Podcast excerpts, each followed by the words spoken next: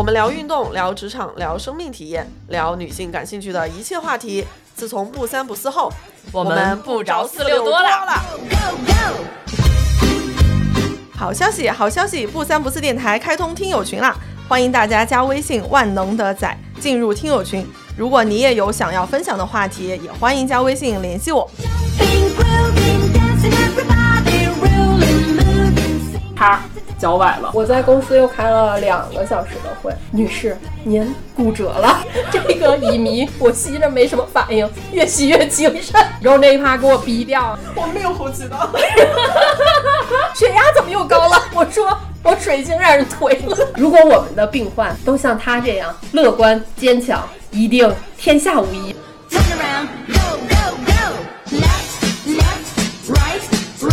Hello，大家好，这里是不三不四电台，我是听不得人说崴脚两个字的严女士。哎，我是人到中年格外惜命的宋姐。哎呀哎呀，我们的伤病这一期是不是又来了？又来又来了，我甚至觉得，哎，我感觉啊，不知道是不是一个错觉，叫什么孕妇效应嘛？就是自从看你去年动了一个手术以后，我感觉这一年听了无数人在动手术，在崴脚，这不能怪我吧？其实还有一个原因就是冬天确实是比较容易受伤嘛。啊这啊这，真的。所以所以你的脚现在进度怎么样了？我的脚现在能跑能跳了。哎呦，现在影响我出门的主要原因其实是我家狗。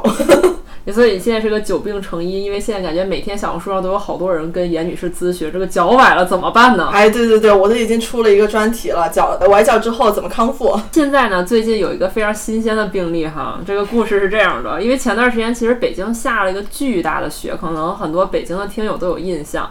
我记得那天，因为我们公司其实是让在家办公了，所以我那天中午吃午饭的时候就在看新闻。然后那天我印象特别深，那天新闻就在报说积水潭医院患者激增，多为骨折。与此同时，我的手机就响了一声，我收到了来自我们一位非常早期初期的这个出道阵容的嘉宾格雷塔女士的微信，微信里面就只有三个字：叉，脚崴了。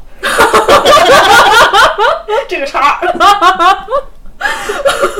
那要不要我们直接请出这位嘉宾呢？来，请嘉宾做一下自我介绍吧。Hello，Hello，我是曾经叉叉叉的那一个 叉叉叉的塔罗师。由于当天没有算塔罗牌，出门脚就崴了。现在出行自带交通工具的格雷塔，你要不要给大家讲讲吧？就是如何赶上了这个崴脚、下雪崴脚的潮流？呃，我这个潮流主要还是天赐啊，因为当天北京不是大雪嘛。然后呢，那一天上班的路上特别着急要去开会，所以出门的时候就是特别急。然后可能是因为地上还有一点儿前人留下的 积雪融化，所以出了电梯呢，就直接一个三百六十度旋转趴在地上了。那会儿甚至还没有觉得特别疼，就是。一那一下的瞬间特别疼，然后呢，莫名其妙出现了两个小天使，其实都不是我们公司的人，他就是不知道从哪儿出现了，然后两个小姑娘特别好，把我扶到了公司。进了公司之后，那俩女孩还说要不要打幺二零，然后我还特别镇定的说不用，我电话打着会议呢。然后那两个女孩就说：“真的吗？不用我们再为你做什么吗？”我说：“不用不用，你帮我把电脑支开就行。”身残志坚的都市白领啊，这是我真的太身残志坚。所以你给我发完信息，因为你当时给我发信息插脚崴了，你还打错字儿，你写的是歪了，所以我就我还给他回说歪了还是崴了。然后好久你都没有理我，我最后发现是折了。我以为你当时去医院了，感情你是去开会了是吗？对，我在公司又开了两个小时的会，哇，不容易啊。对，开完会之后就是等我的同事们，因为他们在会议室嘛，但我那会儿就已经太疼了，我也。起不来，所以我就坐在工位去开的这两个小时的会。这两个小时，咱们就是主打一个都市丽人身残志坚啊！把这会开完，我的同事们陆陆续续从会议室出来，然后看见我说：“你咋了？” 然后我就说：“我说我刚才摔了一下。”然后他们就纷纷围了过来，说：“还好吗？要不要去医院看看？”因为那会儿脚就已经肿得特别明显了。然后呢，我说应该也还好，但我还是想去医院看一下。然后我的同事们就围着我，你就感觉那一个就是怎么说呢，就是又透着一点兴奋，又透又透着一点小激动和小雀跃。然后我 team 里一女孩特别好笑，她说：“天呐，因为当时是我进这家公司入职，应该是刚刚一周嗯，然后她说：“天呐，姐，你这不就是先帝创业未半而中道？我说你闭嘴！但是该说不说，由此，因为下午的时候我就已经到医院开始就诊什么的了嘛，然后拍的第一个片子，人家就说你骨折了，嗯。”然后我就把这个消息就是又返回给我的同事的小姐妹们，然后小姐妹们说：“天哪，一语成谶，你就是先帝！” 一直到现在，我这脚崴了已经快一个月了。我公司的人看见我还是会说：“啊，先帝，先帝来，帝姐，原来你有了新的名字叫先帝。”真是绝了！因为我后来问完他以后，他直接回了我张照片，那个脚就是包了一个粽子大，就是巨壮观的一个照片。然后我一看说：“哎呦，轮椅也坐上了，脚也包起来了，这熟悉的通道一看就是某和睦家医院的 某和睦家。”哎，要不要和我们听众朋友们先讲讲我们这一期要聊什么？哦，对，段子已经先开始了。哎，聊什么？那这我觉得大家听到现在大概也明白了。我们这这次呢，就是给大家专门展开聊聊崴脚这件没人注意的大事儿。我们就从格雷塔女士的崴脚开始讲起，然后呢，作为一个久病成医的人，哎，我们也去分享一些关于崴脚你可能不太知道的一些知识。对，基本可以涵盖了从你刚崴完脚如何判断自己需不需要去医院，挂什么科，看什么大夫，如何处置。以及，如果你需要后续的手术的话，需要怎么样的去更好的让自己的手术挑到一个合适的医院，然后如何能确保自己的这些处置被保险去 cover 掉，以及在你术后的这些康复上面有什么这样的建议？我们久病成医的严女士会给出一些专业的意见，而我们新鲜出炉的格雷塔女士也会给大家带来一些第一手的体验，主要负责段子。这期啊，我跟你讲，必须得收费。为什么每一期都收费？哎，来来，那我们接着说回来，说回来，刚才说到那个塔女士直接就是去医院了，当时所以是直接就给你拍了个插片儿是吧？就是当时现场就是毫无争议，就是骨折了。嗯，对，因为是直接，我不是买了那个友邦的小意外嘛，然后就直接去的。听起来像一个故意的植入，我还以为自己做的蛮自然。这里如果魏总听到的话，要收费了。当时因为买了那一个小意外的保险，所以我就直接去和睦家了。因为当时觉得去和睦家的话，怎么说呢，咱高低也得值回票价，是吧？到了之后，因为是我老公送我过去的，然后一进去呢，就是一堆人围上来说：“女士怎么了？”然后就很熟悉的场景，我也经历过，对，非常非常熟悉。你就感觉到一种久违的热情。当时伊文以为自己是女明星出场，然后进去之后呢，就很好，基本上体验特别顺顺利，然后也很快就把我送到了那个处置室。简单的处置之后，然后带我去拍了片子。拍了片子之后，就基本上是当时嘛，就是你在左边的屋子拍片子，右边的那个大夫就能看见。结果大夫从那个他的小的 office 出来之后，看着我就一脸凝重，说：“女士，您骨折了。”怎么说呢？就是那沉重的劲儿，感觉我不是骨折，我要截肢，你知道吗？后面就跟我说你得做手术啊什么的，但那会儿我还是有点懵，就是因为那会儿其实坦白说没有特别特别的疼，我只是不能着地，然后我也不能怎么样去动它。但他跟我说骨折的时候，我还觉得哎，是不是有可能，比如说。对，就是也不叫误诊，有有没有可能，比如说人家的这个判断标准不一样，所以在他们这儿觉得这个骨折必须要手术。但是之前我也听过有一些朋友他们骨折之后是不手术的嘛，嗯，所以我就决定还要去其他的医院看一下。后面当天我转了两。就相当于转了三个医院嘛，就是和睦家，然后又去了是积水滩，然后紧接着又去了中日。去积水滩的时候也特逗，就是宋女士刚才说的那个那个新闻嘛，就是当天下大雪，然后所以北京积水滩就是长满了骨折的病人，就是夸张到什么程度呢？夸张到我老公停车的时候，在停车场，因为他那个位子本来就比较紧。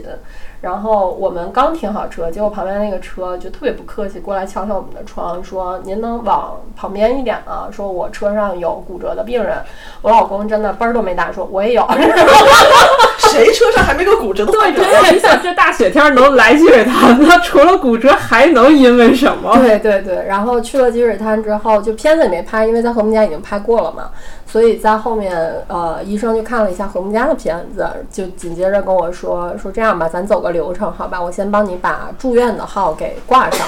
我说怎么就住院的号了呢？医生说是这样的，你看你这骨头啊是这儿一二三，就大概讲了一下，然后又问我说正常的骨头应该是什么样的？比如说它是竖着下来的，但你的骨头现在是劈走了。然后医生就是讲完这一系列之后，回头看着我说：“你明白了吗？”我说：“医生，虽然我不懂，但是好像确实挺严重。” 然后医生说：“哦，那是需要做一个手术的。那现在呢是这样，就是。”因为今天大雪嘛，你看您这摔的也不是特别赶巧，是吧？所以现在住院的话，可能就是要排一下，就是你愿不愿意拿这个爱的号码牌？我说那我先拿着吧，然后再后面就转到了中日，中日其实基本上也是一样的，就片子也没拍，因为当时在和睦家石膏什么的都已经打完了啊，然后也是拿了一个爱的号码牌，说你回去等着吧。基本上这两个医院给的时间都是，我说那什么时候能住院？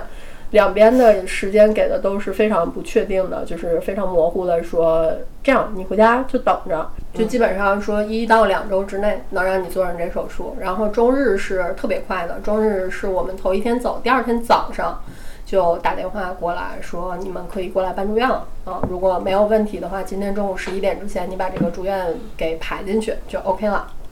和那个等到积水滩的话，差不多。积水潭特别巧，就是我从中日我要出院那天，我接到了积水潭的电话，说女士，不知道您是否做了这个手术？如果还没做，我们这边可以做了。我说今天我出院，然后那边的医生就是特别开心，你就感觉他已经完成了一个手术 KPI 一样，说啊是这样，那祝您身体健康。然后这电话就挂了。那你这个其实还蛮快的，我当时在北医三院排，差不多排了两两三周吧。你当时去了几个医院？我就去了北医三院，因为当时人家跟我讲说，像我这种软组织的损伤，去北医三院最好，是吧？对对对。然后骨科的话，积水潭是比较好的。哎，那既然你们也说到这个，其实我也特别想问一下，说其实听起来崴脚会导致的后果还蛮多种多样的呢。嗯。那一般比如说像严女士经历的崴脚次数比较多啊，那崴脚以后一般常见的症状会有哪些？然后现场就是我发我崴脚以后立即当下的处置需要做些什么事情吗？我们一般情况下崴脚的话。你可能就是觉得疼，如果你只疼了那一下，其实还好。那如果你之后发现它开始变得更疼了，然后红肿，这个时候可能就是比较严重了。那你可能就要考虑的一个是骨折，一个是软组织的损伤。那软组织的损伤可能就涉及到韧带了。然后这个时候你还你还不清楚它的情况的时候，我们其实是有一个叫 rise 原则，就在七十二小时你的急性期里面，你需要去在当下你立刻去做处理。首先，你就是要停下来，不要再去动了，休息。然后，其次呢，迅速找冰袋儿来去做冰敷，没有冰袋儿找冰棍儿。然后呢，就是要做一个加压的包扎。好，如果你手边有绷带最好，如果没有布条的话，就是用一个交叉的那个绑法，把你的脚踝这个位置给固定。另外一个就是患处抬高，这个是其实以前说的 RICE 原则，现在来处理其实也是 OK 的。但是有一些行业可能是提出了一个新的规则，叫 Peace and Love。它等一下，这认真的吗？这个 认真的叫 Peace and Love。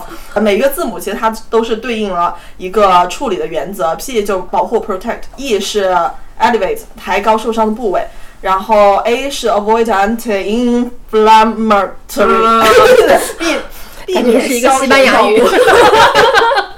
然后还有就不会读就算了，跳过啊。对对对，然后可以把照片这些一些相关的信息附在我们的 show notes 里面。其实他提出就是还提出了一个就是亚急性期的原则。呃，我先把这个 peace 讲完啊。peace 还呃还有一个加压，跟前面的 rest 原则一样，你需要对你的患处进行一个包扎，是主要防止你的患处产生位移，产生一个第二步的损伤。还有就是 educate。就是对你进行一个教育，教育你说康复其实是很必要的。然后第二个就是他 love 的原则，是你在亚急性期出了七十二小时之后，你要尽早的开始恢复运动，保持一个乐观的心态，促进血液循环，然后开始啊逐渐的运动，恢复你的身体的功能，尽早康复是一个非常必要的一个概念。唉，听起来崴脚真的是远超认知的一个事情。因为以前真的觉得崴脚就是崴脚了，我接着走不就好了吗？然后结果今年真的是听到了太多后果，就是像严女士的这个肌腱滑脱，这词儿我以前都没听过。嗯，然后韧带断裂。然后去年我们有一个朋友特别厉害，他两只脚同时崴脚崴骨裂了。然后今年格雷塔女士又是创造了一个新的记录，就是靠崴脚骨折了。因为我确实没有听说过崴脚能崴成骨折，而且是只是出电梯而已。我最开始以为你是踩雪上摔的，所以你是进了屋摔的是吗？我是已经到了我们公司的那一个楼，然后我们公司比如说在十十八层，然后就是出了十八层。出了十八层那个电梯，原地就摔了。那你这当时我离我公踩滑了吗？就是有积雪嘛，然后那个积雪，因为楼里面温度肯定比外面高，所以它就化掉了在那儿了。然后可能又因为，比如说没有及时清理什么的。走的比较急，然后一下就摔了。当时我离公司的那个大门大概就只有三五米吧，我特别像贞子，你知道吗？我就很努力趴在地上，想往公司的位置爬一下。关键是手机上还靠着会呢，是吗？我第一眼第一反应是把手机给 mute。一些什么都市丽人的天觉？我的天哪，我真太先帝了我！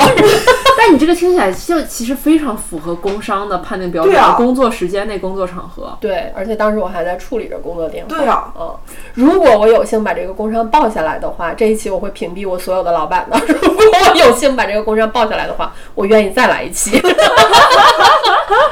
来来，那要不然接着给给我们来分享分享你当时经历的那些，让更多的朋友们知道，如果自己遇到这个事情该怎么办。因为刚才前面已经说到了，你最后是决定在中日去做这个手术嘛？对。所以你当时是也是需要像严女士一样提前开始住院，然后准备手术是吗？对呀对呀，我是周五周四脚给崴到了嘛，然后周五的时候住院。周五通知住院，所以中午的时候我就已经在医院了。啊，当天通知，当天到是吧？对，当天通知，就当天早上可能是九点、十点这样子，然后就通知你十一点之前你必须要住院。对，这这但凡堵个车都赶不上的。哦，是的呢，所以当时就是特别的急迫。哎，那这么急去入院是需要让你去做一些检查吗？不是，他就是 secure 下来，这个病床是为你保留的，嗯，它就是特别有一点像那个抢椅子的规则一样。然后后来我是知道，就是你当天入院的时间会决定了你做手术的顺序。哦，就它好像就像翻台率一样，就是到到哪一天就是做。前多少多少天之内入院的人的手术啊，然后你当天住院的那个顺序就是你做手术的顺序，可能会有一点微调。我就是后来又有一点微调，听起来就是那种一个是像那个过号重排，嗯，另外一个就是那种你挂了号，然后现场签到，然后按签到顺序结合你的挂号，对对对，那个号码，然后去排这个队，对，就过时不候的意思。所以，哎，那你住的就是骨科的病房？对啊，那你一起住的也都是这种骨折的病患，是不是？那你说到这个，这是。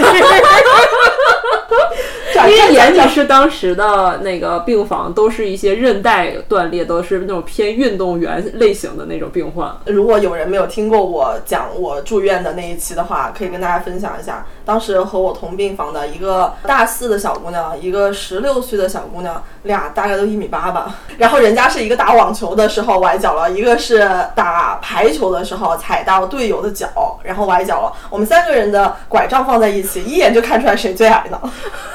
怎么说呢？我还挺羡慕你的，让我们听听我的那一个，我这不是算骨折嘛？然后，所以我住院的时候，基本上同病房的都是正儿八经骨折，或者是更严重的一些病友吧，算是。呃，绝大多数的年纪其实都是我们奶奶辈儿，就是真实的奶奶辈儿的那种，就可能七十岁、八十岁，真的骨质疏松了。对，就是有有两个还是三个奶奶，就是都不能。动就是一直在卧床的这么一个状态啊，基本上都是这样的。但是怎么说也不耽误他们聊天儿，所以我每一天呢就是 听这些奶奶们话家常。差不多周五住院，然后周五、周六、周天做了一些非常基础的检查，比如抽血啊这种。然后周一的时候拍了一个片子，周一下午的时候就去手术了。嗯。因为我当时看到那个积水潭，好多那个不是说骨折病患特别多嘛？然后你知道其实骨折最多的部位是哪里吗？脚踝吗？不是，是手腕。为什么是手腕？因为摔倒的时候拿手撑地。哦，所以其实我们当时看就是积水潭最多的处理的那个骨折病患，就下雪那几天啊，其实是手腕。哦，所以当时你们病房会按受伤部位分吗？还是纯粹就是入院？就是入院，就是骨折，然后入院。但是该说不说，我觉得我我自己是觉得这骨折之后挺不方便的，自己也会觉得这个是一个非常严重的手术。但是住进医院的一瞬间，我好像有点焦虑脱敏了，因为除了我之外，其他的人就一一个比一个严重。甚至有好多人就是像我说的那几个奶奶，就是卧床，他们连动都不能动，嗯。然后甚至我的，我觉得我不严重的这个点被治愈的呢，是周五下午的时候，医生来查床，那会儿我就已经躺在那个床上嘛，然后又因为稍微有一点儿有一点点凉，所以我把被子什么的就盖得很好，然后手上呢又一直在那儿打游戏。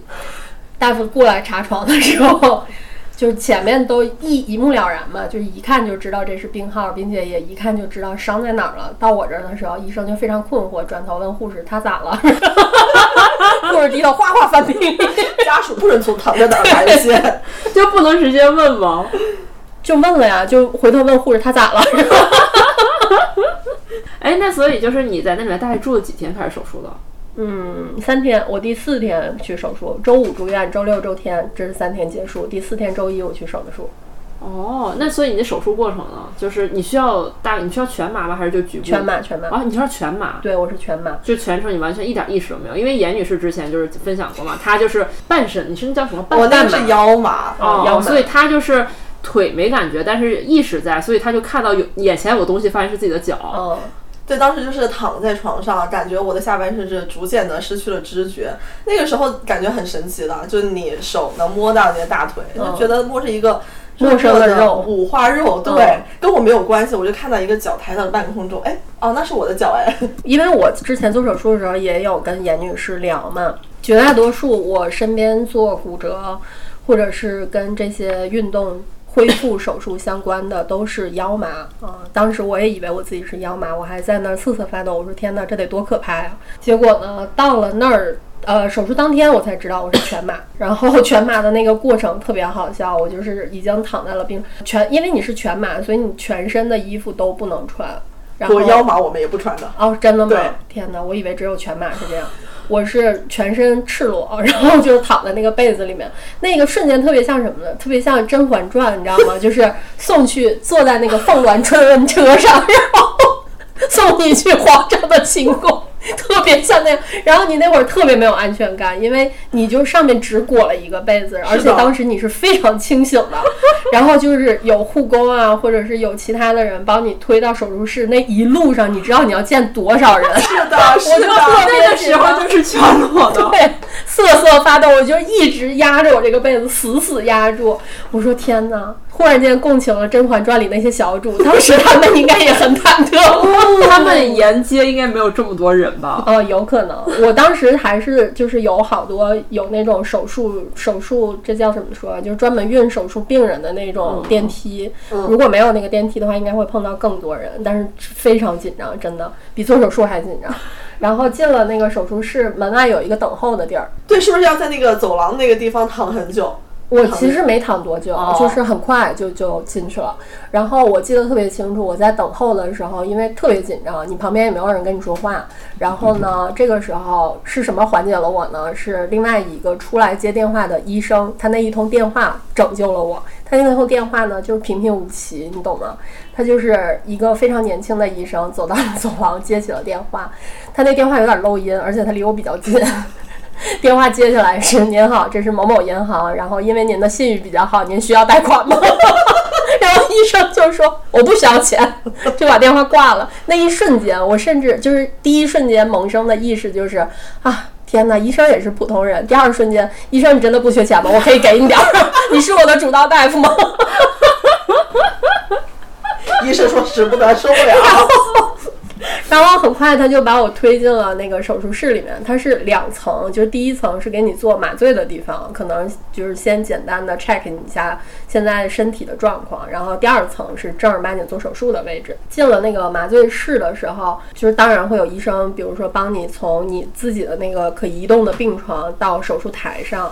到了那个上面之后呢，医生就开始跟你常规的确认，比如说你多大呀，你叫什么呀，然后哪儿伤了呀，类似于这种。我特别确定的是，医生当时说哪儿伤了，我说脚踝，我还特别强调了一下，我说医生是右踝，医生说我看见了，特别冷静。然后在后面我就跟医生沟通，我说那我这个是全麻对吧？就是我其实是一个 I 人，但是东北 I 人吧，可能在紧张的时候就愿意聊天儿，所以我那天话格外的多。然后我还问医生，我说医生我这是全麻对吧？医生对啊，这是全麻。你的医生也在病房的时候应该跟你沟通过。我说对对对，跟我沟通过。他说那准备一下，我们就要开始了。我说好。他就从他的那个处置台上拿起了一个面罩，就是呼吸那种面罩，扣在我脸上。他说：“你现在放松啊，开始呼吸。”我说：“天哪，这么高级！全麻原来是乙醚。”结果这个乙醚吸着吸着呢，我就觉得越吸越不对劲儿，这怎么越吸越精神呢？就是正常的。电视里边演的不是吸一下就要昏过去了吗？结果越吸越精神。然后后来我就出于忐忑以及保命的诉求，我就是委委屈屈的跟医生说：“我说医生不好意思，刚才我有点保守了。我说我的体重不是 一三五，我的体重是一四零。这个乙醚我吸着没什么反应，越吸越精神。您看要不要改一下剂量？”然后医生。就哈哈大笑，医生说：“这可真是女的到啥时候都谎报体重，男的到啥时候都谎报身高。没事儿的啊，越吸越精神，因为这根本就不是乙醚，这个是氧气。”然后抬手抬起了另外一个针管，说：“这个才是麻药。”你们吸的是土针水吧？一会儿体重这一趴给我逼掉啊！我没有后期的，那完了，现在就不录了。结束之后呢，我就说啊，那好的，我说那那等待这个麻药推进来嘛，我手就摊在那儿。医生，我那个全麻它是往手上的静脉去注射的，然后注射进去之后，医生说放心啊，这个是麻药。这个劲儿肯定够大，我说哦，好的，医生，他就把那个麻药推进去了。推进去之后呢，我就又疯了。我说医生，那我现在是不是该倒数了？然后我你还挺熟，对。然后旁边有一个医生，就是一声冷哼，你知道吗？说哼，电视剧还没少看。我说啊，所以电视剧演的都是假的，不用倒数是吗？不用查数。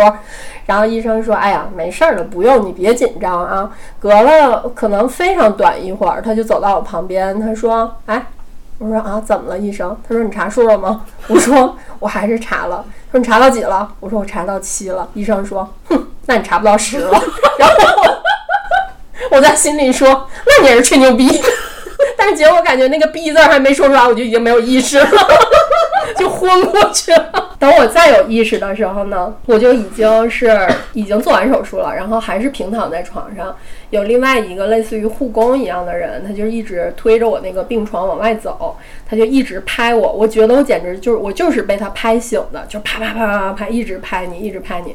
拍醒之后呢，但那会儿你特别困，因为你身上坦白说你还是做了这个全麻的处理嘛，特别特别困，就只能是眼睛睁开，眼皮都抬不起来的那种。然后这个大哥看着我，他就特别像我高中班主任，说：“接着接着接着接着，醒了就别睡了，回去再睡。” 就这样一路又把我推回去了，基本上就是这样的一个过程。所以不是做完了以后你回到病房里面才醒的，是吗？不是，我是出了手术室我就醒了。哦，那那这条路上你醒着还是睡着能有啥区别呢？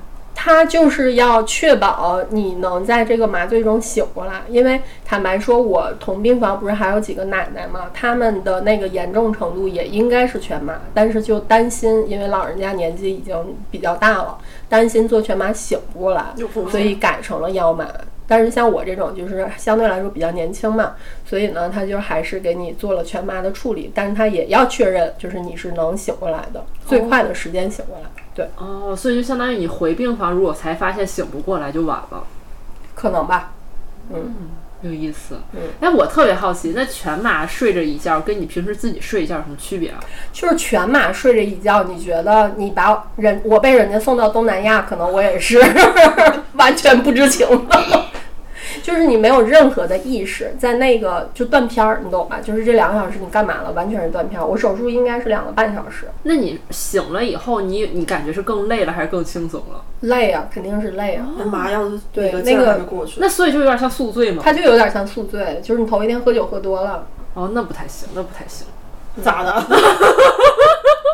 没有，因为我不是睡眠不好嘛，所以特别好奇这种极深度你也。特别希望有一个旁边的人跟你说你查不到七，你查不到十了。机会体验一下深度睡眠是吗？对对对，我以为这是距我距离深度睡眠最近的一次，没想到它是只是宿醉而已。哎，所以这个听起来就是这个崴个脚，感觉这个事儿还挺麻烦的。就是的特别。麻烦，而且你你想，你家人还要一直过来去给你陪床啊、护理啊等等这些，其实都特别麻烦。所以你之后就是是就单单单独找了护工护理吗？还是就是这位某姓先生？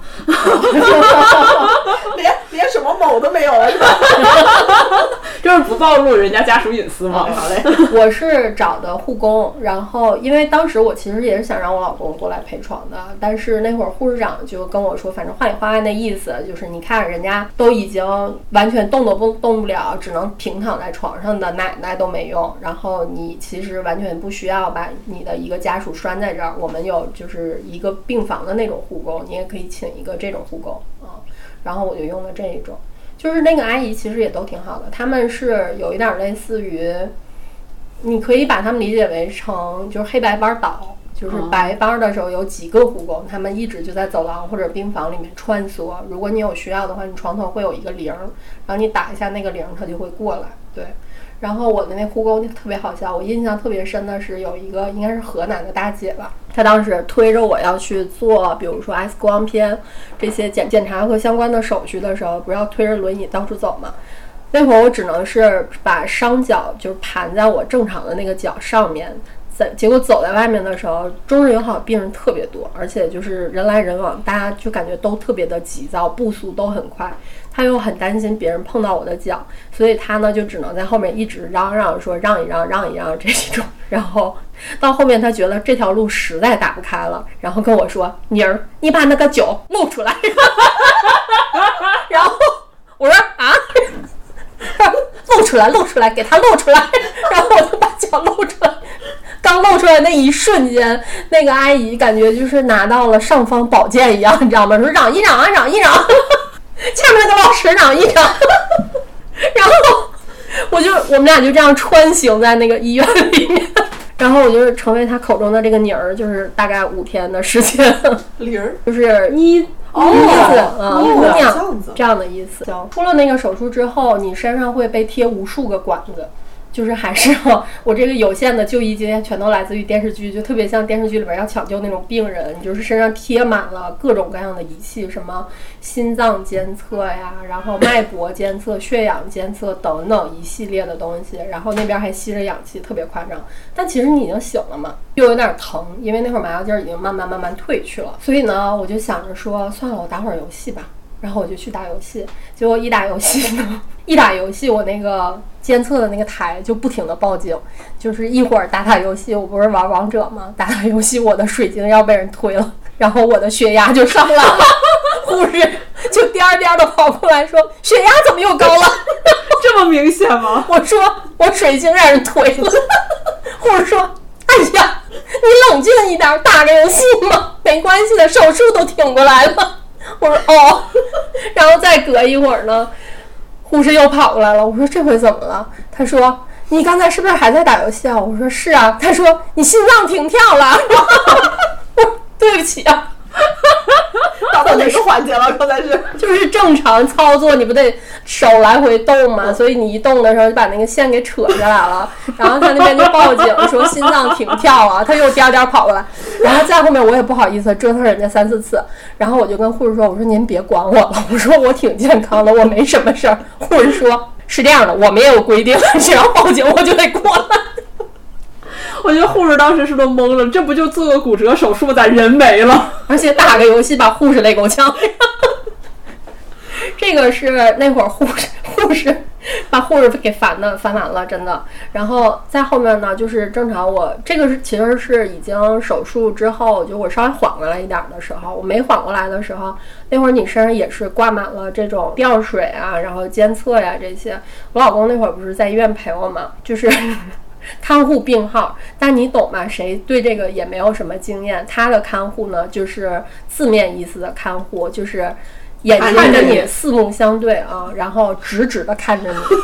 然后我那会儿就是还是处于要劲儿要醒没醒的时候，就是眼睛就是只能特别无神的四处张望一下。然后我一抬头呢，看着他，我就特别特别微弱的跟他说：“我说药没了。”然后 李哥说：“，净说那话，什么药没了？好着呢，就是一个小手术。”把我给气的，我说：“吊水啊，药没了。” 然后我老公说：“哦，我去叫护士，我去叫护士。”这是我们家看护就是这样的。这位看护在旁边乐还挺开心。看护该说不说啊，我们在表在节目里边大力表扬一下看护啊。看护虽然不专业，但是看护真的很用心。很负责。对，非常负责，就是每一天都会过来，就是看看我，然后陪我转一下。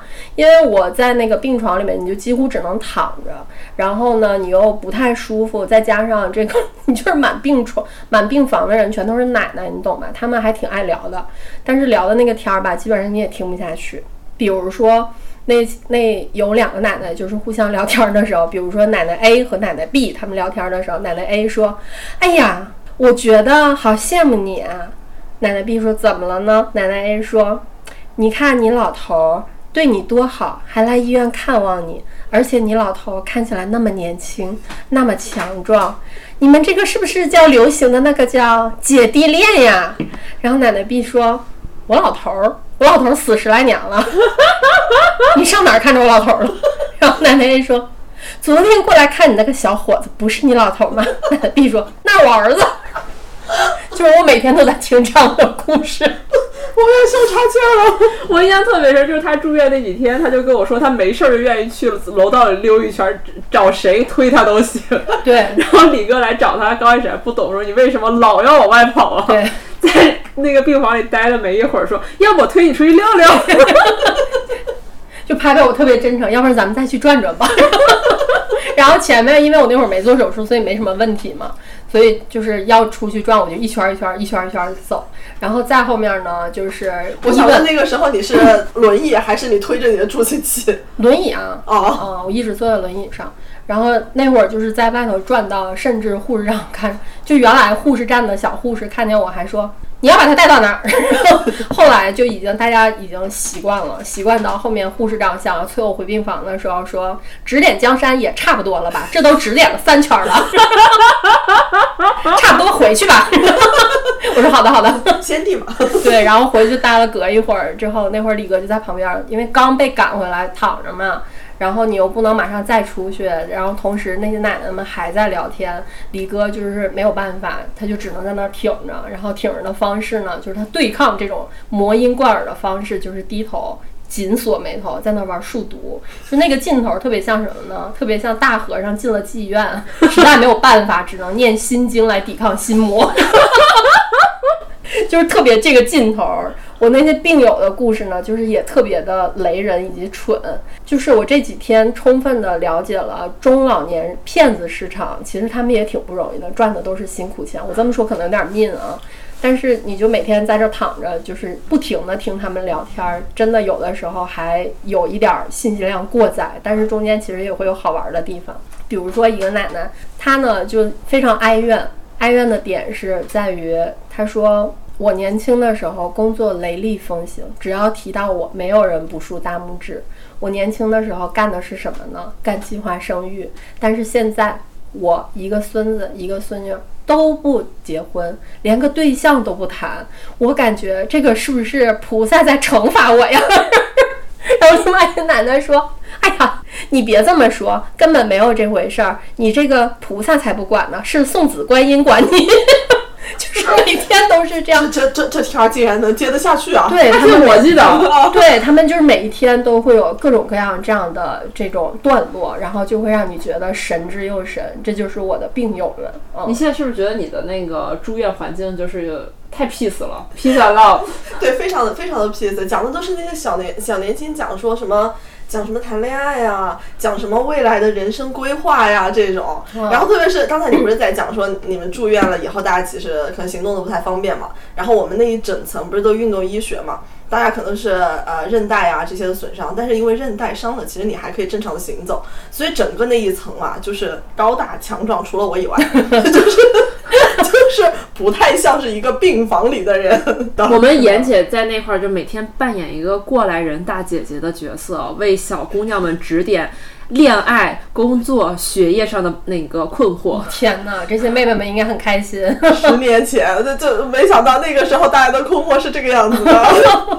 你感觉特别像一个过来人，然后说：“哎，当年姐姐怎么样怎样。”因为我觉得我听下来感觉你俩无论是手术的过程还是手术后的这些体验还差挺多的，所以我是不是可以理解为就是不同崴脚的后果它就是会有不同的一个情况和需要用不同的检查方式和手术方案去针对？比如说举个例子，像你韧带损伤就是这一套，然后你骨头的损伤是另外一套。所以我觉得严女士，你应该对韧带这一类的就是最熟悉的，对不对？哎，对对对，这个可能就是过于的熟悉了。啊，我当时的损伤应该算是腓骨的肌腱滑脱，就不是特别好详细解释，大概理解成你的脚踝的那个位置是有两根支持带绑住你的。肌腱，但是呢，那两个两根支持带在我崴脚的时候崴断了，所以我需要做的手术呢，就是打两颗钉子，把我的那个支持带呃打回到它该在的位置上。否则的话，我在某一些角度的时候，我的肌腱就是能够肉眼可见，我的肌腱会跳到脚踝那个凸起的骨头上。然后其他的可能我们更常见的崴脚以后韧带的损伤，巨腓韧带断裂或者是撕裂。那其实可以跟大家分享一下关于韧带损伤它的一个不同程度的它的分级，严重程度的不同的分级。这个其实也是查了一些资料，包括我在学 ACE 的那个私人教练书里面讲到的。然后如果有更专业的同学，也欢迎过来跟我们讨论。关于韧带损伤损伤呢，是分为一二三级，一级呢就是最轻的。那一级它大概就是一些点状的撕裂，你可能会有一些轻微的疼痛和肿胀。这个时候的处理原则就是像我们前面分享的 RISE。让你加压包扎冰敷，简单的去做一些制动，也就是呃用支具或者说是用绑带去让它这个地方不要发生位移。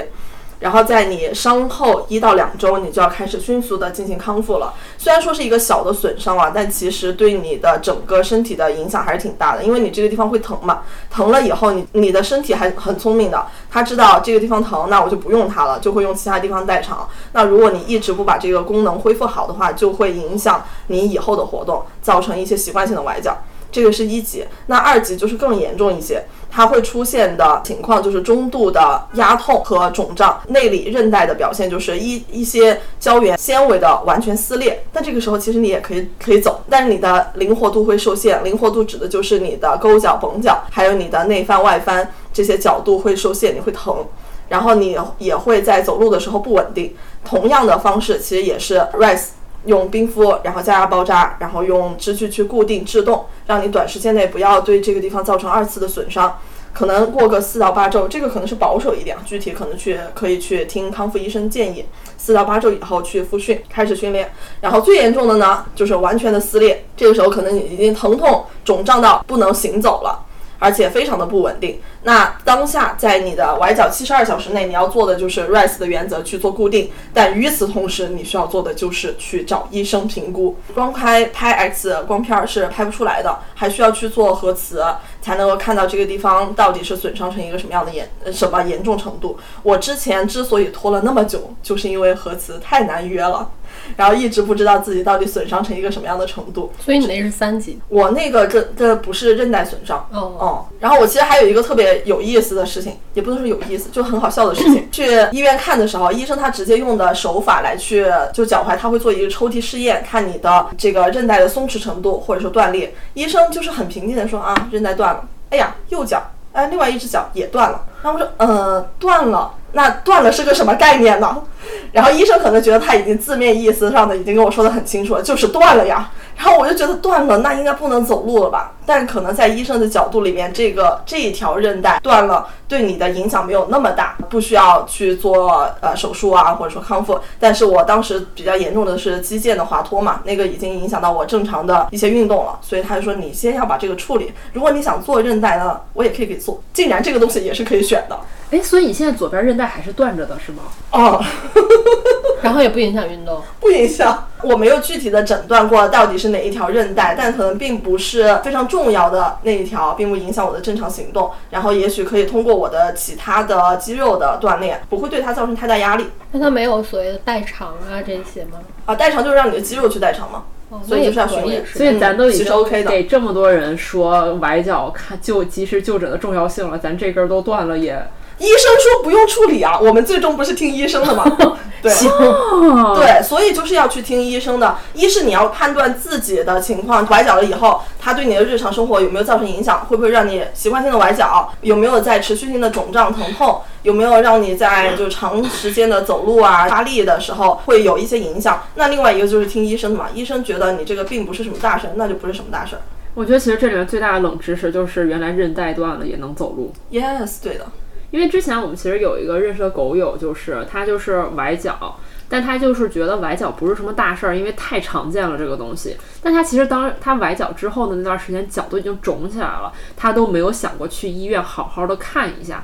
他最后实在自己太疼痛难忍，他就找了个中医。我我都怀疑他不是去的正经中医院，他应该找了个中医馆儿，然后人家给他处置呢是放血。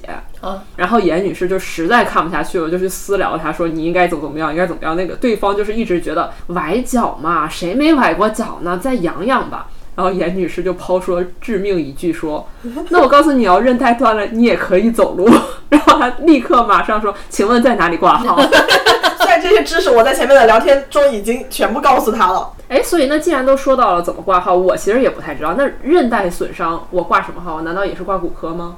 嗯，是这样的。如果是大家可能首先想到的是，如果我崴脚了以后很严重，我去挂骨科，对吧？但其实还有一个科叫运动科学。运动医学软组织的损伤更多的是去挂运动医学啊、运动医学其实并不是每个医院都有的科室，是一个更细分的，针对软组织的损伤会更强的一个学科吧。然后在北京的话，一个就是挂北医三院。然后另外一个就是呃叫呃体育总局的医院，然后具体要不要手术都得听医生的，医生也会问你说你的运动的强度大吗？你会有什么样的需求？比如说运动员啊，那他可能是需要手术的。那如果是普通人，然后医生判断你的严重程度之后，会告诉你会给你一个方案，让你自己去选。哎，那像这种程度的手术，保险是可以覆盖的吗？对，其实，在之前我做手术的那一期也跟大家分享了嘛，我跟塔女士也是一样的，在崴脚的第一时间我就去了和睦家，然后当时也是体会到了非常非常细致的关怀。进去了以后，先给了我一个轮椅，然后推我到急诊的那一边去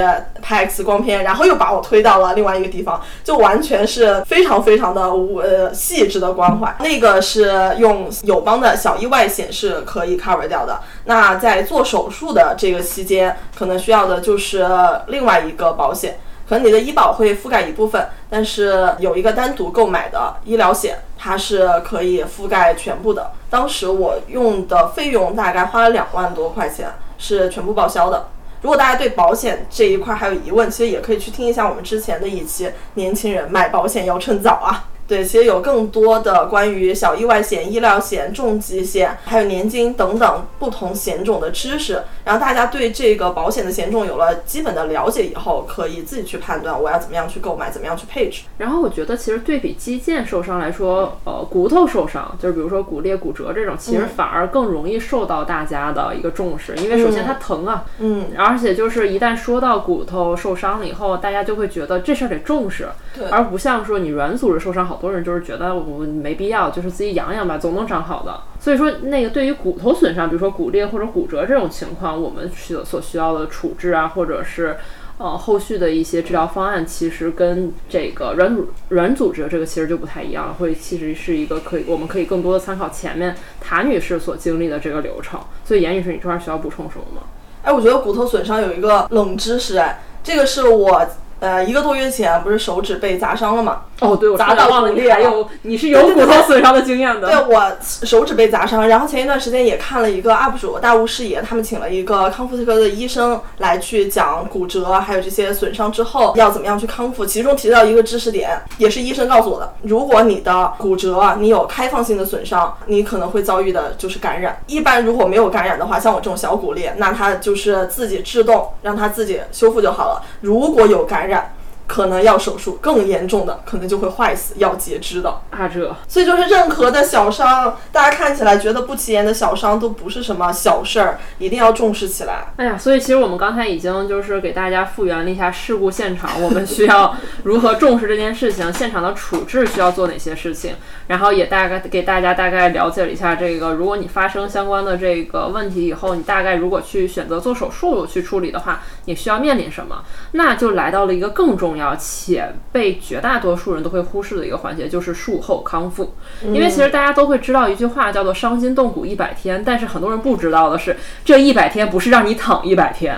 哎，真的，所以其实谭女士，你最近其实已经开始了你的康复训练了，是不是？因为你已经就是拆了线，然后现在已经穿上了空气靴，然后每天我记得严女士已经给你录了非常多的康复视频，每一条我都收藏了。那收藏了就等于怎么说呢？和之前在抖音或者小红书上刷过。收藏及练过不一样，这次是收藏并今真的每天都在练，因为之前在网上看到的一些反馈都很吓人，比如说严女士说她骨折之后，不是骨折就是手术之后，她那个伤的腿和正常的腿粗细都变得不一样。我记得那会儿我还特别狡黠的说，我说没事儿，我没肌肉。怎么说呢？就是这一次手术之后，发现我还是有肌肉的，即便我每天都在很努力的去跟练。但是还是能感觉到，你拆了石膏就特别明显，能看到自己的伤腿要比正常的腿完整的细了一大圈儿。然后还有另外一个特别明确的指征是，原来你不是打了一个石膏嘛？就是你刚刚做完手术的时候打那个石膏，它其实包得很紧的。到我拆线的时候，那个石膏已经在开始晃了。是的，是的，是的。对，所以其实还是挺严重的。所以每天现在就是在练高抬腿啊，或者是侧躺抬腿这样的动作。其实我们在之前也录过一期康复的专题嘛，请了我们的康复师伊娃来去来跟我们分享。然后伊娃当时也说过一样的话，就是你术后或者说你伤后，让你躺，让你伤筋动骨一百天，其实不是让你躺着。一是你本身的伤患处你是需要去做康复的，还有一个就是你下半身不能动了，你还要训练上半身呀。这样的话，你起码拄拐的时候更有劲儿啊！我突然想起之前我们有一个朋友，就是在拄拐的过程中解锁了俯卧撑这项技能。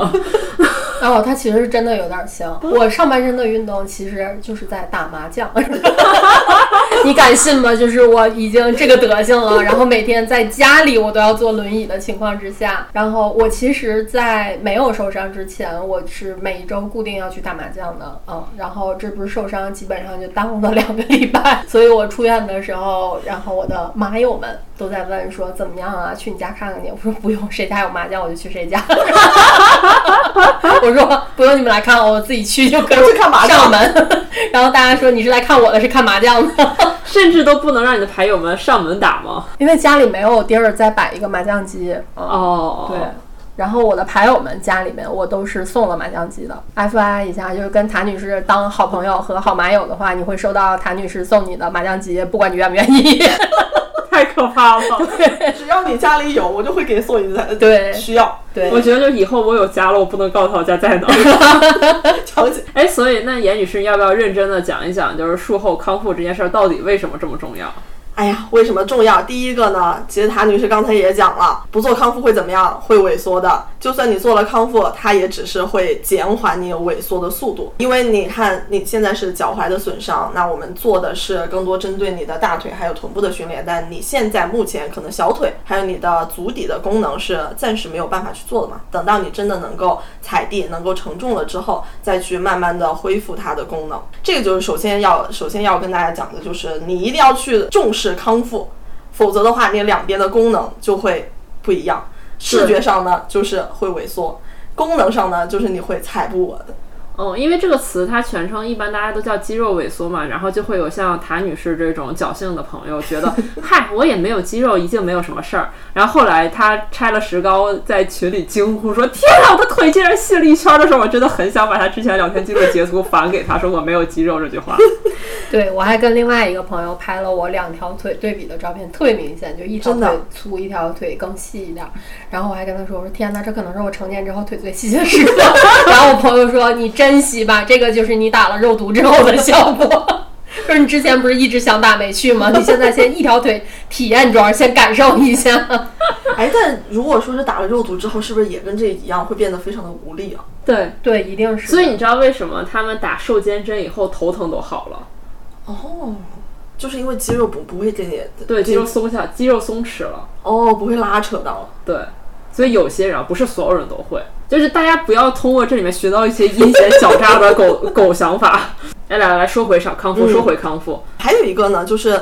大家可能会去做完了手术，你的医生并不一定会跟你强调康复的重要性，因为他们的目的是不一样的。一个是康复，它本来就不是一个大众接受的概念，可能是近几年兴起的，大家没有觉得说是康复特别重要，觉得我哎，那我骨折了，我打了个钉子，把它给钉回去，回到它原来的位置就行了。但其实康复是让你的功能恢复的。然后另外一个呢，就是骨科医生他的目的是把手术做好嘛，而康复医生他是说让你的身体变得更好用，不只是让你的位置长好这么简单。用我们之前康复专题当中伊娃老师说的话，就是一个人从出生到死亡多少都涉及到康复。以前大家可能会觉得说康复可能是运动员才会涉及到的，他们有这这么强的运动需求嘛？但其实真的不是，就是你做了一些，你只要身体受了一点点小的损伤，它对你的功能、对你的知觉、对你大脑、对这块肌肉的控制程度都会有一一些影响，更别说是严重的这种韧带呀、骨折的这种损伤。然后所谓伤筋动骨一百天，指的其实是患处它会逐渐的长好，但并不代表就是让你纯躺。像我骨裂了之后，我是需要带了一个手指的护具，一个夹子一样的东西，还挺可爱，幸亏是第四根手指头，要不然就也蛮好的，完成了我的小目标。但第四根手指还蛮难自己翘起来的，对，如果是第三根的话，就无差别攻击这个世界。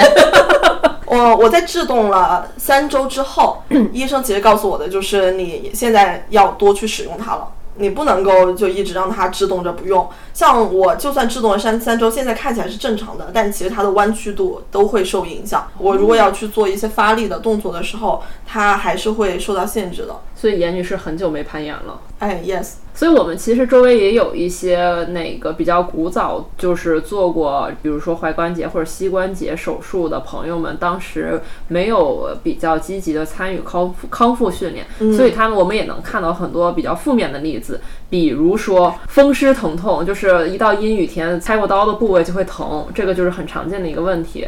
然后另外还有一个常见的问题呢，就是患处不能受力，因为当时做完手术之后。就是认真的在平躺，然后就完全没有做任何的康复训练，所以导致了未来可能甚至于你后半生这里的这个肌肉力量和你的骨头能承重的这个能力水平都受到了影响。等你再过个五年十年再去做康复的话，你所面临的难度就完全不是一个量级了。对，举个最简单的例子，当你去上蹲坑的时候，你只能靠一条腿去蹲着。哎呀，这就是我刚刚拆石膏的样子呀！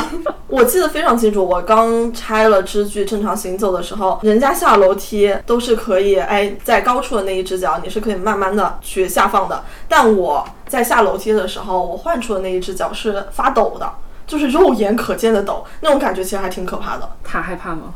我现在坐在这儿，然后如果这一条腿我是刻意的悬空，就是相当于下面没有东西垫着，刻意悬空的时候，它都是在抖的。你想那个力量，就是你的承重还没有远远不到你自身的体重，这样都抖。所以那会儿我就特别的害怕，我还问了医生，但是该说不说，我的医生呢，就是在手术室里边怼我的那一个。医生呢，就是蛮硬核的，就是你感觉什么问题到他那都不是问题。然后我就问我说：“医生，为什么我现在这个腿，如果我自己自主的抬起来，它就抖得特别厉害？”然后他说：“你这么长时间不动，它能不抖吗？我说那现在是不是也可以陆续的开始动了？他说，你自己掌握不好这个力度啊，你万一再摔了怎么办？难道回来再找我手术一次吗？我说啊，那要不然？他说你现在就只能在床上，比如说高抬腿，用这样的方式，然后勾脚、绷脚，用这样的训练来代替其他的那些，因为自己的话呢是很难直接判断出什么样的力量是你现在可以去负荷的。如果一个不小心，他说他也过手过那种案例，就是二进宫的，对二进宫，而且是很快的二进宫。是，然后就因为可能第一天觉得这个负重它是 OK 的，第二天再加一点点也是 OK 的。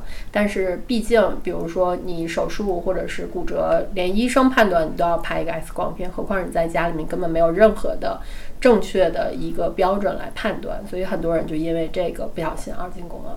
然后在这儿呢，就是 咱们再强烈安利一下，我打算下一周去那个体育总局挂一个康复科。每一次提到这块儿，我都会告诉他说：“你抓紧去看康复呀，听听康复医生是怎么说的。”在康复医生眼里，其实是他们希望你尽快的就开始行动，不管是完全的踩地、完全受力，还是说部分的受力，但都是要尽快的使用你身体的功能。他们两个真的安利了我很久，直到今天，宋女士说啊，为什么不去呢？那边都是好看的小哥哥。我说现在挂号，还得是你。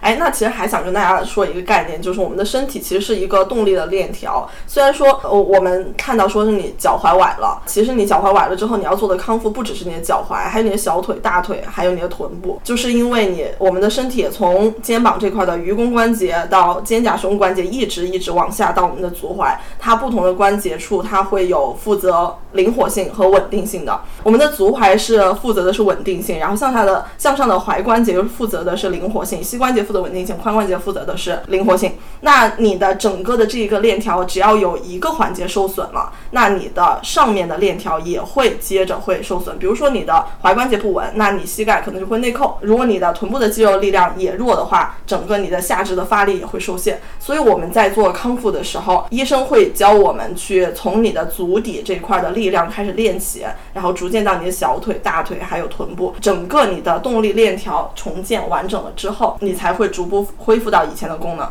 而且你把肌肉的力量训练起来了以后，也会保护你脆弱的关节。这个其实也是我去年二零二三年开始健身和系统学习健身的原因，就是觉得我的脚踝实在是太脆弱了，因为我以前不以前不锻炼嘛，不运动，然后我整个身体的功能其实都没有那么的好。然后后来发现，其实我去做一些肌肉的训练、抗阻的训练，它是可以对我的关节形成一个保护的。哦，说到髋关节，我可以贡献一个病例，就是跟我同一个病房有一个阿姨，她应该有六十岁上下，就跟我妈岁数差不多。她就是髋关节，她说她大概十几二十年前下楼梯的时候不小心踩空，然后当时呢髋关节是骨裂。髋关节它其实就相当于一个轴承嘛，嗯，然后它和你大腿骨的这一个位置其实应该是紧密结合的，但因为这个髋关节骨裂，然后当时医生其实是建议他手术，但他觉得可能就跟前面讲到的一样，韧带受伤你也可以走路，这个阿姨就觉得没关系啊，我还能走啊，然后那我不想手术，我不想挨这个刀。我说那后面完全没有影响吗？阿姨说也有影响，影响呢就变成了走路很容易摔跤，因为它骨裂的那个位置和大腿骨之间的衔接出现了问题，大腿骨是和骨裂的和髋关节之间出现了缝隙，而且这个缝隙呢，它叫不准什么时候这个缝隙就会裂开，所以它。摔跤的次数和频次就是疯狂的增加。我说那摔的也不严重，对吧？他说怎么跟你说呢？就是摔跤，我的髋关节摔坏了之后呢，前五年摔一下可能缓一会儿，然后 五年到十年之间摔一下可能缓半天，十年到十五年之间摔一下可能得缓两天。我说那您现在是？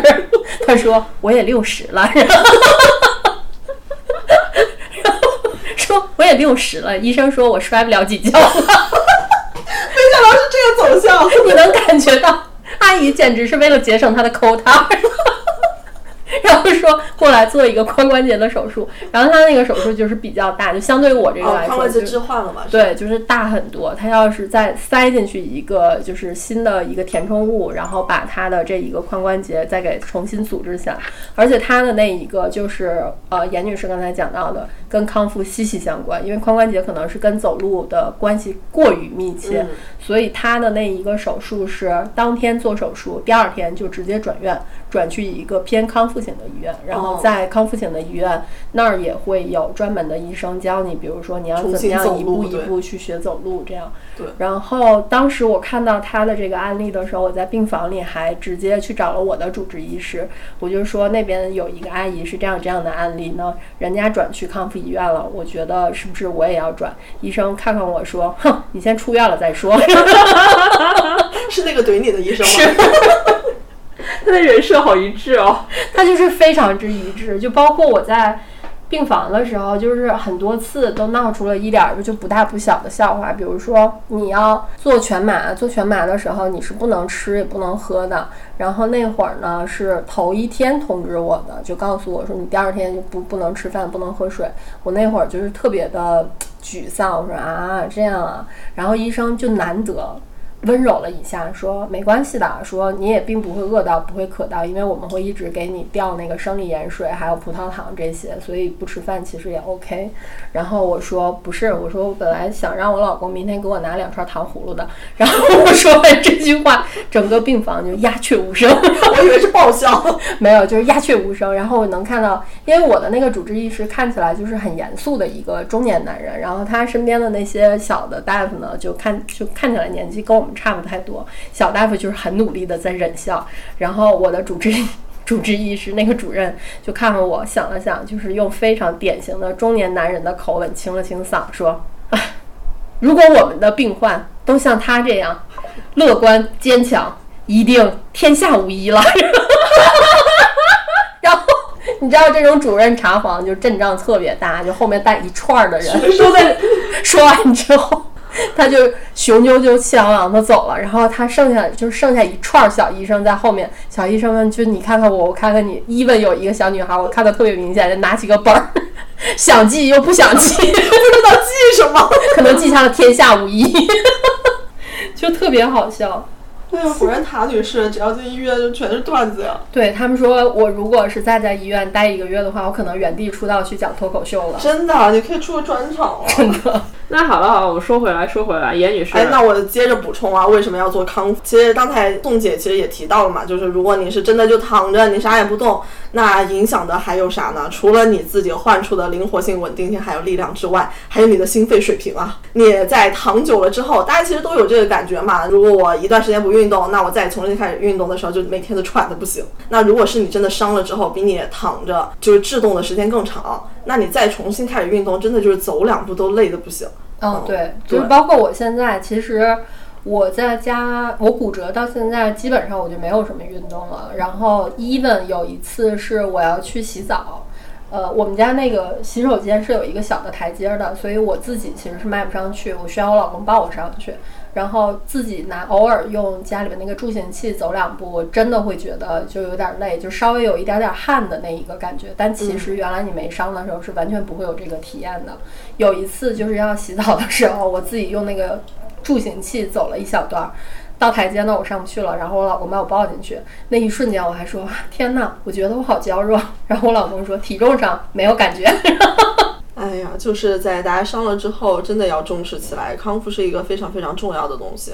所以严女士又要分享自己价值两万块的康复课程了吗？嗯，我可以结合一下我的经验，然后还有还有一些一些资料去分享一下吧。可能并没有那么准确啊，也如果有康复专业的同学，欢迎来去指正。呃，首先第一个想要说的是，如果你是脚踝的受伤，那你脚踝这个地方你需要恢复它的灵活性。那如果我们去康复中心去做的话，它一般会可以做几个事情，一个是用手手法给松解。你知道，如果你疼的时间长了之后，除了你肌肉萎缩，还会出现的一个问题就是你的筋膜粘连，你会很容易感觉到这个地方，哎，好像撑不开了，就像那种风冻了很久的那种皮筋，你就是撑不开。然后那个时候其实还挺痛苦的，医生就会用各种手法去给呃松解。然后与此同时，如果要上器械的话，可能就是需要一些冲击波，会不会特别打开？其实就是一个医用版的筋膜枪枪，因为我去打过一次，因为我就是脚踝呃那个足内侧特别紧，所以有时候比如说长途行走或者爬山以后，那块就容易松解不到位，然后造成踝关节内侧的疼痛。嗯，然后我上次不就是去体育总局的医院嘛，然后给我操作的那位小哥就是。一表人才，极大缓解了我这个过程中的不适，甚至还觉得啊，这就完事儿了吗？这确实挺快的。对对，其实就是特别快，因为它劲儿很大，而且它那个冲击深度很深，就是你筋膜枪其实打表皮的感觉嘛，但它那个就是能打到内层深层肌肉。嗯，然后那天就是在做处置的过程中，有点过于沉迷于美色，然后我忽视了这个东西到底在干嘛。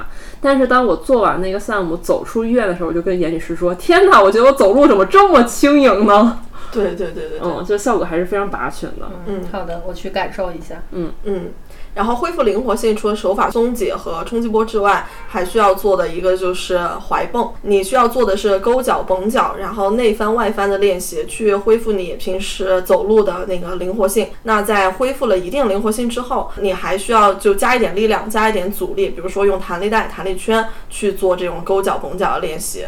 我觉得这些大家可以直接移步严女士的小红书，她最近有在更新一系列相关的这种复健的视频，大家可以直接一键跟练。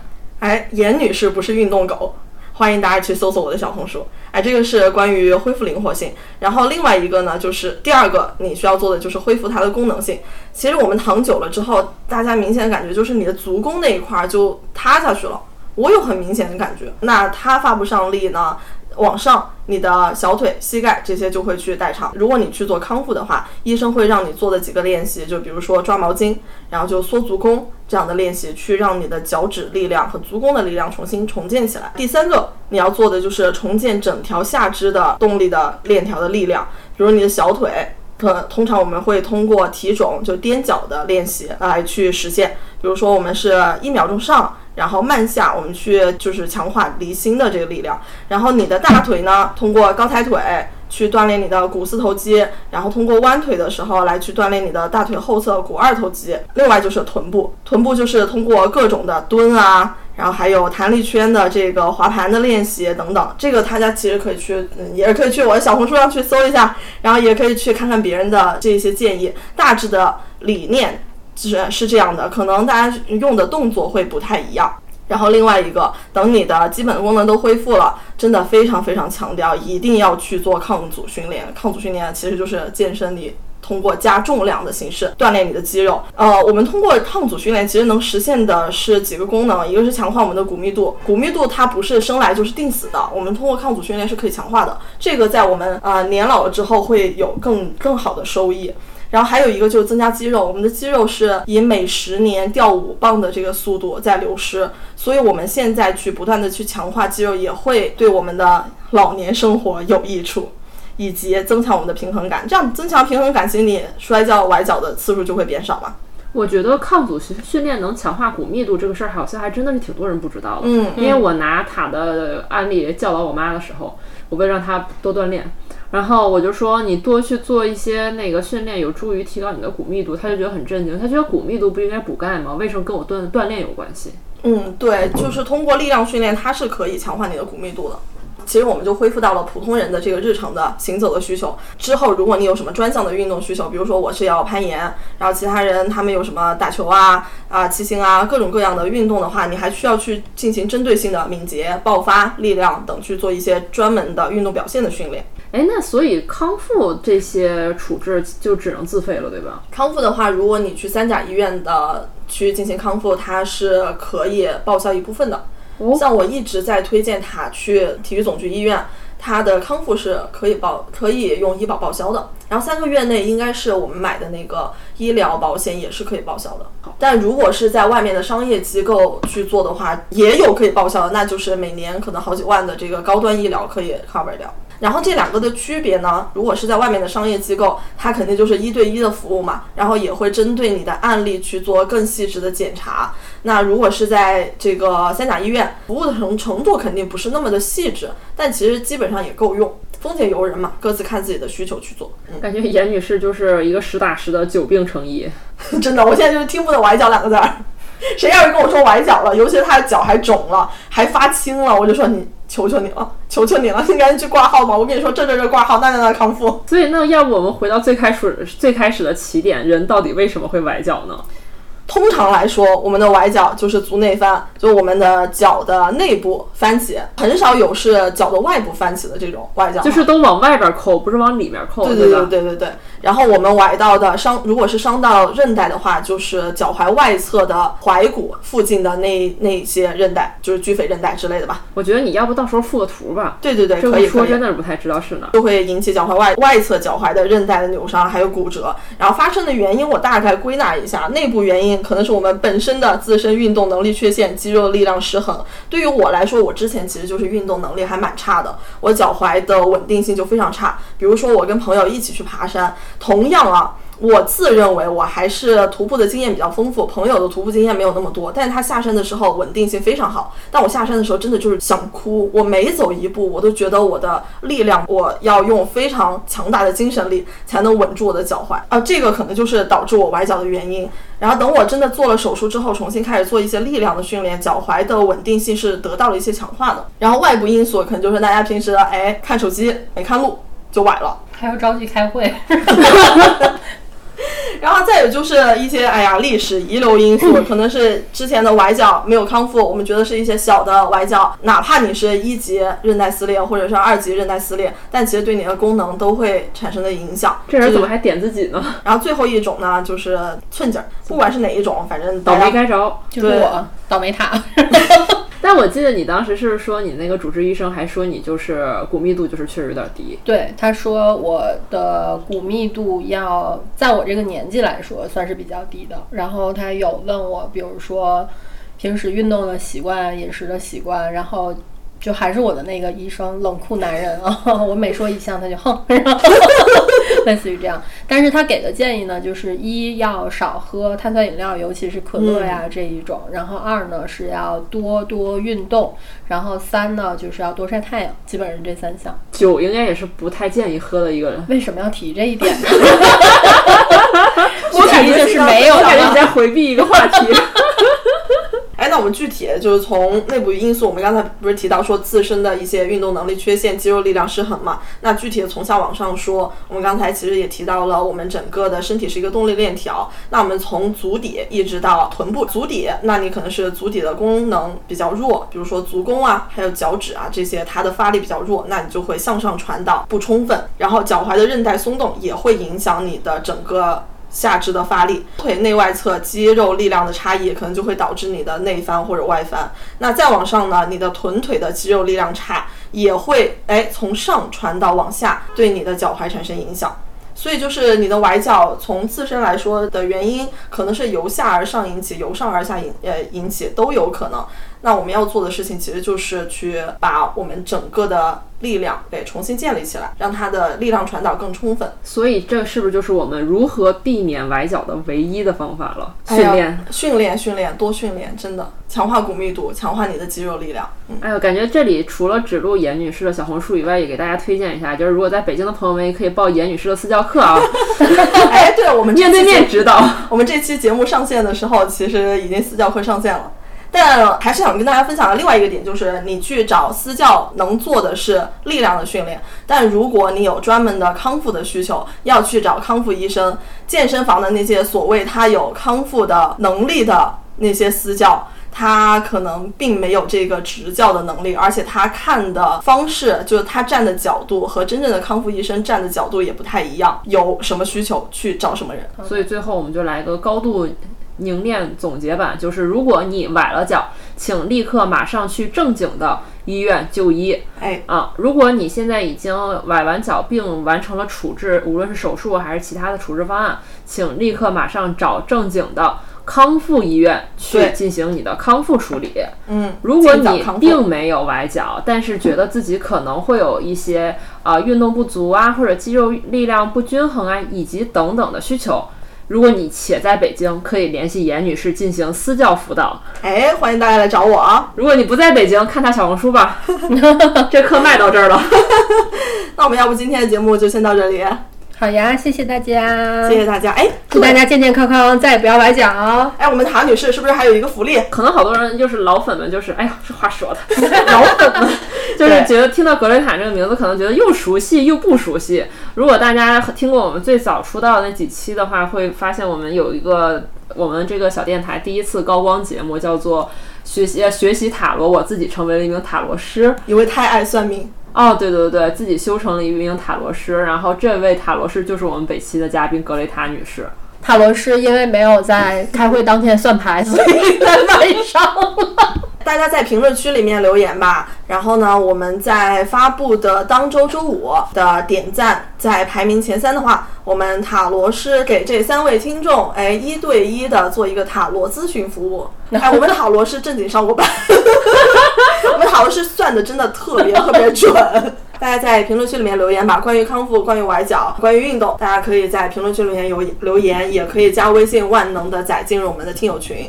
然后呢，我们在本周五会抽出三位幸运的听众，给他做一个一对一的塔罗咨询。我们的塔罗师也会在听友群哦。那我们祝大家新年不受伤吧。